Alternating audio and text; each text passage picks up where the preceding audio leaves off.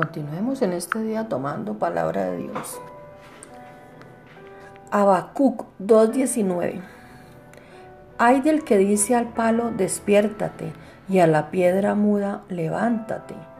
¿Podrá él, ¿Podrá él enseñar? He aquí está cubierto de oro y plata, y no hay espíritu dentro de él.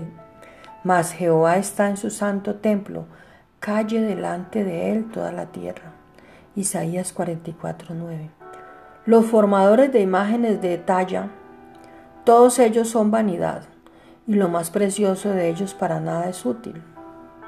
Y ellos mismos son testigos para su confusión, de que los ídolos no ven ni entienden. Deuteronomio 4:23.